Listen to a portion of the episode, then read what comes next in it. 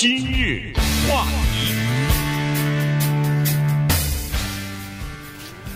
欢迎收听由中讯和高宁为您主持的今日话题。呃，今天六月十五号，我们加州的经济呢全面的重新开放了。这个是呃十四个月来哈，这个自从呃去年三月份以后，呃新冠疫情。呃，逐渐的开始在美国蔓延开来之后，呃，实行居家令啊，对商家进行各种各样的这个呃限制措施啊等等。现在呢，基本上就全面的放开了。所以今天呢，我们就这个情况呢，跟大家来讲一下。因为呃，到目前为止呢，加州还算是比较谨慎的哈，因为在加州之前，有许多其他州，包括我们呃这个听众很多的纽约州。已经开放了哈，已经逐渐的全面开放了，所以加州呢算是呃走的比较晚的，但是我们的基础呃从目前来看呢还是奠定的比较好的哈，因为呃加州的这个新冠病呃新冠病毒的新的病例呢现在呃和高峰期相比呢下降了百分之九十八了。呃，这个住院的和死亡的人数，每天的死亡人数也比最高期减少了百分之九十六了。所以，呃，在接种疫苗方面呢，全加州啊有百分之五十六的人，呃，不不管年龄哈，所有的人口算上去，百分之五十六的人呃已经接种了疫苗了。如果要是只算成年人，就十八岁以上的成年人的话，接种率在加州已经达到。百分之七十二了哈，所以，呃，整体的情况现在看来是不错的，所以已经到了这个，应该说是已经超过了呃，应该全面开放的这个门槛了。嗯，这个在二战的时候叫 D-Day，对，六月十五号就是我们加州的 D-Day 啊，我们的全面的大反攻，我们的解放日，好像是看了十四个月的阴霾。终于重见了天日，这个当然是从心理上讲啊，因为我们加州一直是阳光明媚的。可是从心理上呢，我们在二零二一年六月十五号这一天重见了天日。当然，接下来就是今天节目要做的事情，或者是试图要做的事情，回答一些问题。而现在就告诉大家，很多的问题还没有答案，因为个案太多了。对，具体的一个情况，那何止百万千万？如果你非得要放到一个具体的情况，呃，我们家是这样的，三个没打，呃，几个打了，但是没打的那个他不戴口罩怎么办？在上街上这个不行哈。你要这么来纠缠的话，那这种问题永远回答不行。我们只从大的方向来看呢，今天回答几个问题。第一，我们首先大家关心的叫社交距离这件事儿，基本上没有了。用“基本上”这三个词，呃，还是有点道理的，因为这个呢，还得要有一点小小的说明。但是我们今天传达的都是加州政府的意思，以及美国的 CDC，因为这都是一起的嘛。嗯。所以不是我们自己凭空杜撰的啊。当然，在这个过程当中，州政府已经明确的说了，六月十五号开放以后呢，它会叫随时的微调，可能。一天两天就随时密切注意啊，他某一个条件他就修改一下、增加一下、减少一下。但现在告诉的大家的就是呢，不再有社交距离这个事情，但是它叫做 almost，呃，基本上，因为它会有一些刚才说的叫个案处理，那个呢就不说了。那个你遇到的话再说的，基本上你就可以想象，比如一个人他是感染了，你能不保持距离吗？呃，对不对？对对。除了这种特殊情况下，社交距离没有了。对，除了社交距离没有之外呢，也没有这个叫做容量的限制了。以前我们都知道，以前这个餐馆也好，酒吧也好，呃，包括体育场也好，呃，电影院基本上都是有叫做容量限制啊，百分之二十五嘛，啊，百分之二十五，从百分之二十五调到百分之五十，最后百分之七十五。现在。没有容量的限制了啊！你呃能装多少人就装多少人吧，呃都可以进去，呃但是呢，在大规模的这个室内的这个活动当中，比如说体育馆看湖人队的比赛，体育场看这个道奇队的棒球比赛。湖人队没了啊！哦，不是，湖人队已经 呃被淘汰了。对对对，反正就是看 NBA 的这个比赛啊，是啊，这种呃我们指的是全加州嘛，呃在北加州还有呢，所以呃在这种情况之下呢，它是。建议哈，呃，加州的这个公共卫生部门呢是建议说是这种，因为上万人的聚集在一起的话呢，他是建议最好是要求这个观看的人啊，入场的人呢，要提供一个叫做健健康或者说是呃疫苗的证明，哎、呃，疫苗证明或者是呃核酸检测阴性的这个证明，但是它不是强制性必须要求你这么做的。也就是说，这个主办单位它可以根据自己的呃要求来做一些规定。有的是要求你提供就可以了，有的是要求你如果没有提供或者没有接种疫苗的话，我也不会拒绝让你进场，但是请你进场的时候就戴上口罩。所以每个情况就是刚才所所说的这个个案处理，每个情况每一个单位要求的都不一样，但是它有几个。呃，要求呢是必须的，呃，要戴口罩的这个东西啊，因为口罩呢，它是和那个 CDC 和整个联邦的这个是同步进行，是相互之间配合的。在它现在规定是所有的交公共交通工具，汽车、火车、飞机上必须戴口罩，这个是必须，因为它没有办法一个一个检查你到底是不是注射了这个疫苗了，所以呢。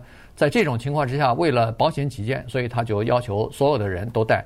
你比如说到医院里边，到什么养老院里边，这些地方也必须戴。原因也是他也不知道你到底是不是两个两针疫苗都打了，你是不是呃最近接触过这个呃就病患啊什么的，所以就要求你戴上口罩。这样的话，对你自己对别人都是一种呃呃。防范嘛，对，呃，刚才说到室内、室外的活动呢，再小补充一点，就是有一个叫五千和一万这两个数字。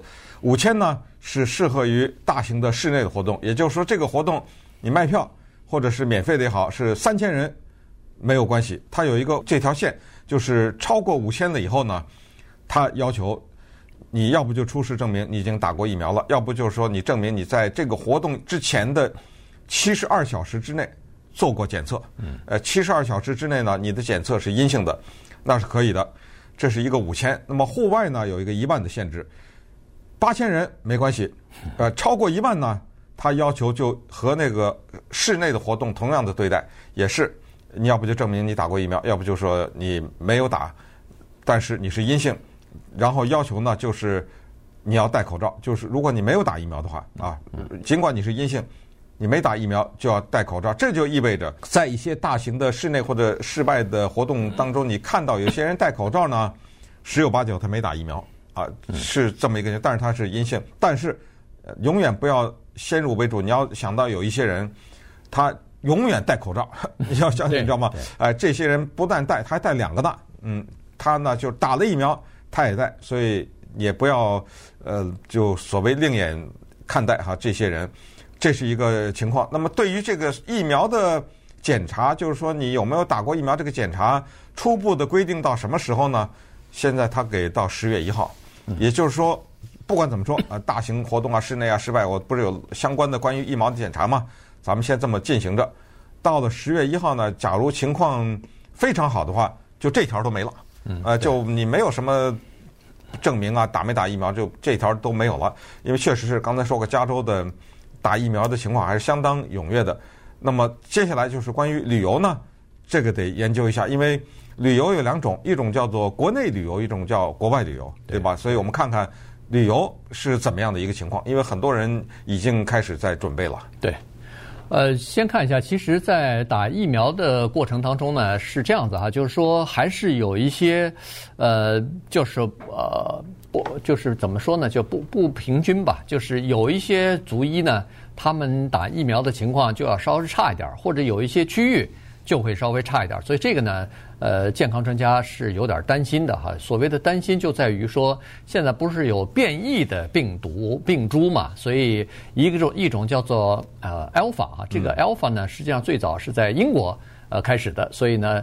呃，现在不叫英国病株变异病毒了，现在叫 Alpha 了。对，用希腊字母。希腊字母来命名，呃，不要污名化，给人家英国污名化。然后，呃，Delta 呢是印度的哈，印度后来呃也出来这个这个变株了啊，变变异的病株。那么这个 Alpha 英国的这个变异呢，它比普通的我们是所说的这个呃新冠病毒的感染率呢高百分之四十。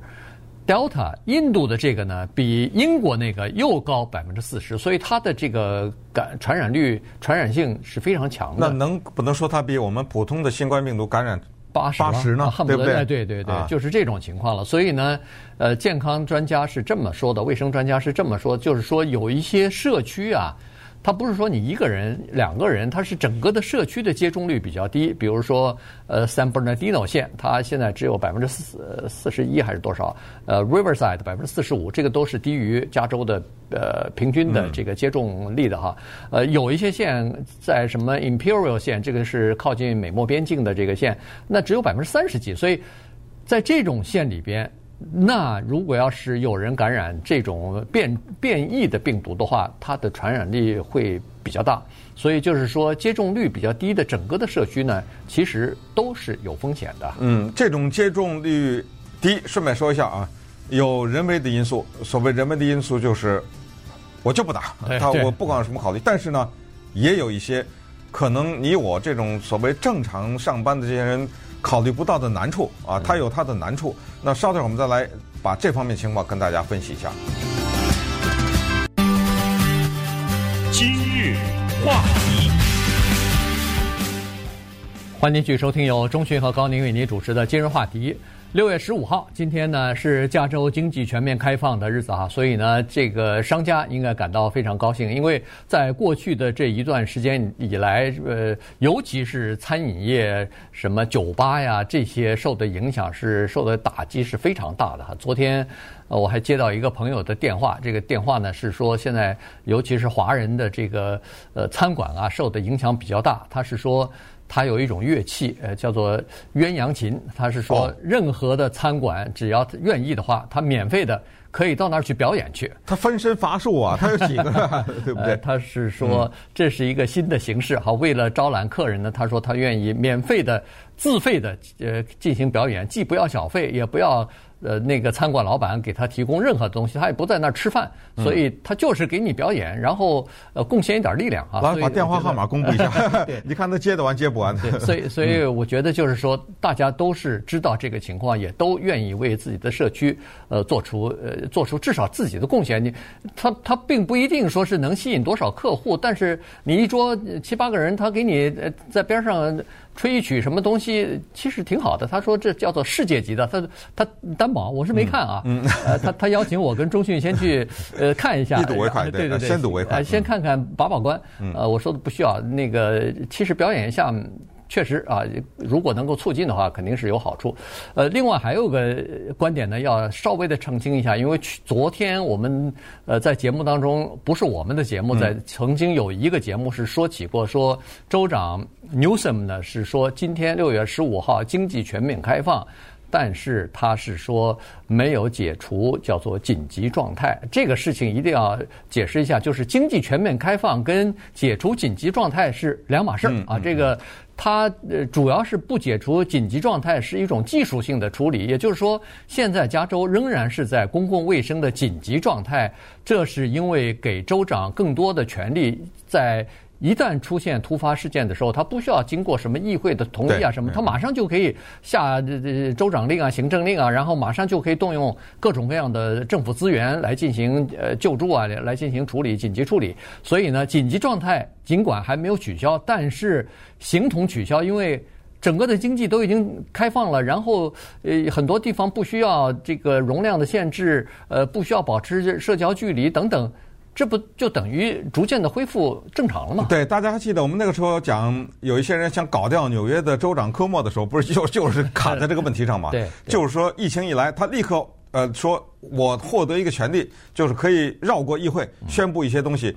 那么当然那个是可以理解啊，那个没有错。但是他把这个权利的 期限给延长了嘛，对不对？然后人家就指责他说，你这个大权呢，揽在手啊，什么想不顾议会的反对之类的，那不是搞他吗？那个时候，哎，就是说的是这回事儿。所以纽森呢，他想维持他这个权利，那么这样的话，他可以及时做一些调整。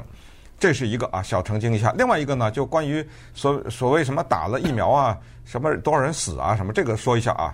这个呢是官方的数字，就洛杉矶县，洛杉矶县打过疫苗的人呢，截止到五月七号的时候，三百三十万。这三百三十万听着啊，是打完了疫苗以后的又被感染的人呢，九百三十三个。嗯，这个比例是百分之零点零三。在这九百三十三个人里面呢，他们有一下更严重了，需要住院了。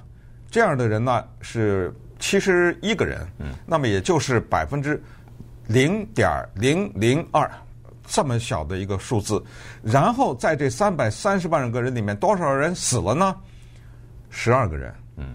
可是这个一定要搞清楚，这十二个人不是注射了疫苗死的，是他注射了疫苗以后又感染了新冠病毒，嗯，然后死于新冠病毒。那人就马上就问，说怎么会打了疫苗以后他会感染才会死呢？这里两个答案，第一。不管是辉瑞还是 Moderna，他从来没有说是百分之百。嗯，这是第一，对不对？他没骗你，他从来没说。第二呢，就是说，仔细的来检查一下这死的十二个人是什么情况，发现他们几乎无一例外都有一个共同的问题，就是他们那有一个东西叫免疫力或者叫抵抗力，嗯，非常的差。也就是说，在没有疫情的时候，在没有打预防针的时候，他本身有一种病，他这个。病呢，就叫做免疫力反应比较低，或者是整体的免疫比较，它可能有别的病啊，什么之类的。免疫系统本身就整个这个系统是有问题的。那么在此呢，也就是说，呃，也就顺便的，州政府也告诫民众，就是一般的人，如果你已经知道你有这个问题的话，你的免疫力比较低啊，或者什么，这个系统比较差等等，你要打疫苗什么，先跟你的医生去说一声。嗯。对，那你仔细想想看，这个已经到了防御率已经到了保护力已经到了百分之九十九以上了，百分之九十九点九九了。对，那这个已已经相当不错了哈。所以，呃，重症就是说你打了疫苗以后再感染的很多的情况之下是没有任何症状的，所以呃这样的话你就等于没有病状嘛。呃，即使有病状也是比较轻微的病状，重症。百分之零点零零一，呃，零点零一，零点零零一这样的情况啊，所以，呃，这个是一个情况。另外一个情况呢，就是说，呃，族医还是不一样。但是，呃，在这里头我看了几个数字呢，都发现说我们华医的情况是最好的。华医的情，不管是年轻人，还是所有的年龄层，还是六十五岁以上的年长一点的这个人呢，他注射疫苗的比率都是在全。整个的这个族医当中都是最高的，呃，所以这个是华医这方面至少是做的相当不错，再次体现出这个模范手术族医的呃呃这个称号不是不是白给的啊，是是 是，确确实是在这方面做的是相当的成功。对，你看西语裔的人啊，我们现在说的当然是加州呢，百分之三十五，哇，这个蛮低的，嗯，呃，注射疫苗的黑人呢百分之三十六啊，这个差不多了，对不对？大同小异了。然后白人呢百分之五十二。嗯，印第安人就土著的美国人呢，百分之四十八，华人啊，不对不起，是亚裔啊，不是华人，亚裔呢是百分之六十二，对，哦，高很多。如果你要去拿它跟西语裔和黑人比，那个三十五、三十六来比的话，那是高出非常多来的。对，这个里面这些数字都说明一些问题，也说明一些我觉得民族性的一些问题吧。就是说，可能我们整个整体的民族，尽管亚裔分成各种各样不同的。国家不同的信仰等等，但是有某些共性就体现在这个注射疫苗的这个数字上。所以接下来呢，加州政府的重大的挑战就是刚才说的两个，一个就是怎么鼓励这些不怎么愿意打疫苗的人去打疫苗，一个就是面对那些变异啊，各种来的那种，因为那种变异啊，告诉大家，它对没打疫苗的人的杀伤力是非常大的。对，对打疫苗的人来说呢，还好，就是这个疫苗呢。能够防止那些变异。那刚才说过，说这些人是怎么呢？他们为什么就不打疫苗呢？我们必须得理解，一方面是他们心里的就就是抵抗啊。那他什么原因也没有什么说的，他就你说说出大天来我也不打，那你就没办法。不相信吧？我不相信或者种种的原因我就不打。但是呢，不能排除另外一种，就这种人他是社会当中可以说是比较底层的人。嗯，他没有什么选择，也就是说你。越艰难，你的选择越少。什么叫选择？举例来说，我们公司也好，是很多公司也好，都是你打完疫苗第二天，尤其是第二针啊，第二天在家待着，因为第二天容易有反应吧。我也有反应啊，对不对？我都休了那个第二天，不过好在是个周末啊，没影响节目。你知道有多少人他根本请不出这第二天的假吗？对。对不对？对，所以有一些农呃农民哈，farmers，他就是这样子。他首先可能自己没有车，所以呢，现在了解出来，就是在这些县里边呢，可能还是呃需要多做一点工作，就是更让他们方便点。所以呢，他说打疫苗注射率比较低的这些人呢，大部分都是注射疫苗的那个接种站呢，他是要乘坐公共汽车，就是公共交通工具。三十分钟以上，呃，那这样的话对他们来说不方便，因为做农活的人在农场里边，不管是摘摘草莓、摘葡萄，还是呃什么种什么菜之类的，他们下了班以后，可能恨不得天都黑了，所以呢，他还要再去累了一天了，还要再去坐这个公交车去打疫苗，这可能性很低的，呃，然后再加上他们。大概自己也觉得身强力壮，不会受到感染之类的东西，所以几个因素叠加叠加在一起呢，这个注射疫苗的呃比例呢就比较低了。所以这些县呢，现在看来是要动员起来了，呃，然后设一些什么流动的注射站呐之类的东西，呃，反正他们呃要会采取一些措施，就是尽量让那些。不方便注射疫苗的人，但是有意愿想要注射疫苗的人呢，要给这些人一些方便，让这些人呢尽快注射起来。你说，如果要是呃就在你家门口走个两个街区就到了。他死活不肯打，这些人是没有办法的。政府是不能呃逼着你家里头必须要打的，呃不能强制你打的。所以那些人是没办法的。但是想注射而不得闲或者是呃不方便的这些人呢，尽量要让他们注射出来。因为呃现在卫生专家是说，如果加州啊最好是美国，最好是全全球有百分之八十五的注射率的话，那么。这个就等于达到了呃群体防疫了。对，呃，最后的两个问题呢，一个是关于上班的问题。很多人说呢，以后上班还戴不戴口罩？从今天开始，这个呢，呃，除了 CDC 以外呢，还有一个叫 OSHA，这个就是因为这个 OSHA 就直接管那个职业的，呃，就职业的呃卫生与安全的这个机构呢，他们没有太明确，他有一个东西非常的明确，他就是说。